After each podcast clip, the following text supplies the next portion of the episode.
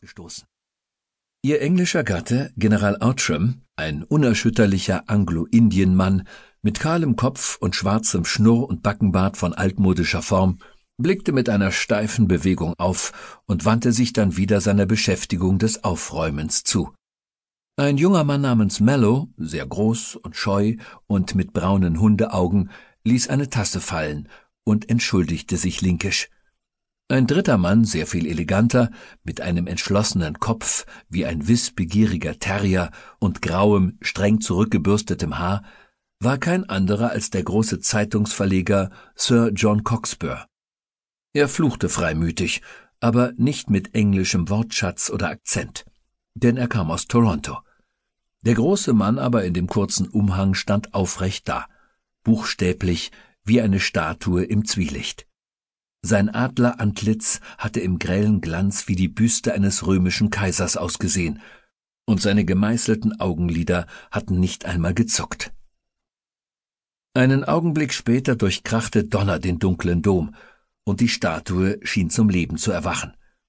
Er wandte den Kopf über die Schulter und sagte beiläufig Ungefähr anderthalb Minuten zwischen Blitz und Donnerschlag, aber ich glaube, der Sturm kommt näher. Ein Baum wird zwar nicht als guter Schirm gegen den Blitz erachtet, aber wir werden ihn bald gegen den Regen brauchen. Ich glaube, es wird eine Sintflut. Der junge Mann warf einen etwas besorgten Blick auf die Dame und sagte Können wir nicht irgendwo Schutz suchen? Da drüben scheint es ein Haus zu geben. Da drüben ist ein Haus, bemerkte der General ziemlich grimmig. Aber es ist nicht gerade das, was Sie ein gastfreundliches Gasthaus nennen würden. Eigenartig, sagte seine Frau traurig, dass wir in ein Gewitter geraten sind mit keinem anderen Haus in der Nähe als ausgerechnet diesem. Etwas in ihrer Stimme ließ den jungen Mann, der zugleich feinfühlig und verständnisvoll war, verstummen. Aber nichts dergleichen entmutigte den Mann aus Toronto. Was ist denn damit los? fragte er. Sieht er wie eine Ruine aus? Das dort, sagte der General trocken, gehört dem Marquis von Marne. Oha, sagte Sir John Coxburgh, von diesem Vogel habe ich schon ziemlich alles gehört, und ein reichlich komischer Vogel außerdem. Habe im vorigen Jahr im Komet aus ihm das Geheimnis einer Titelstory gemacht. Der Adelsherr, den niemand kennt.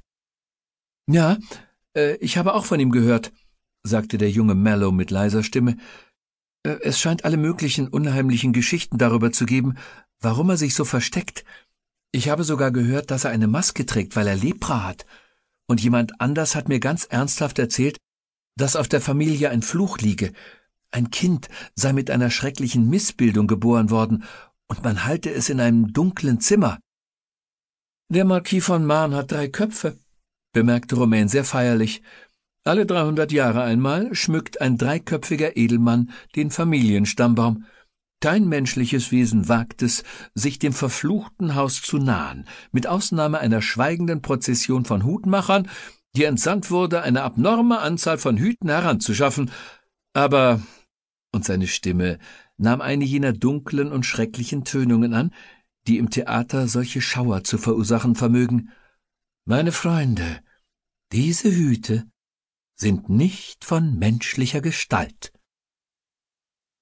Die amerikanische Dame sah ihn stirnrunzelnd und mit einem leichten Ausdruck des Misstrauens an, als habe sie diese Stimmkunst gegen ihren Willen bewegt.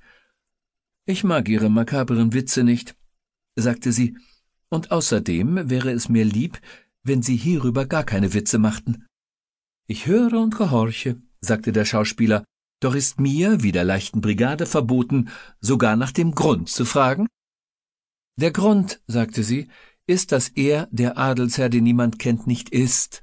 Ich kenne ihn, oder jedenfalls kannte ich ihn ziemlich gut, als er vor dreißig Jahren als Attaché in Washington diente und wir alle jung waren.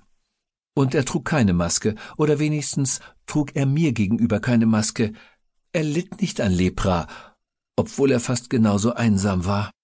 Und er hatte nur einen Kopf und nur ein Herz, und das war gebrochen. Unglückliche Liebesgeschichte natürlich, sagte Cox Burr. Würde ich gern für den Komet haben. Ich nehme an, es ist als Kompliment für uns gemeint, sagte sie nachdenklich, wenn Sie immer glauben, eines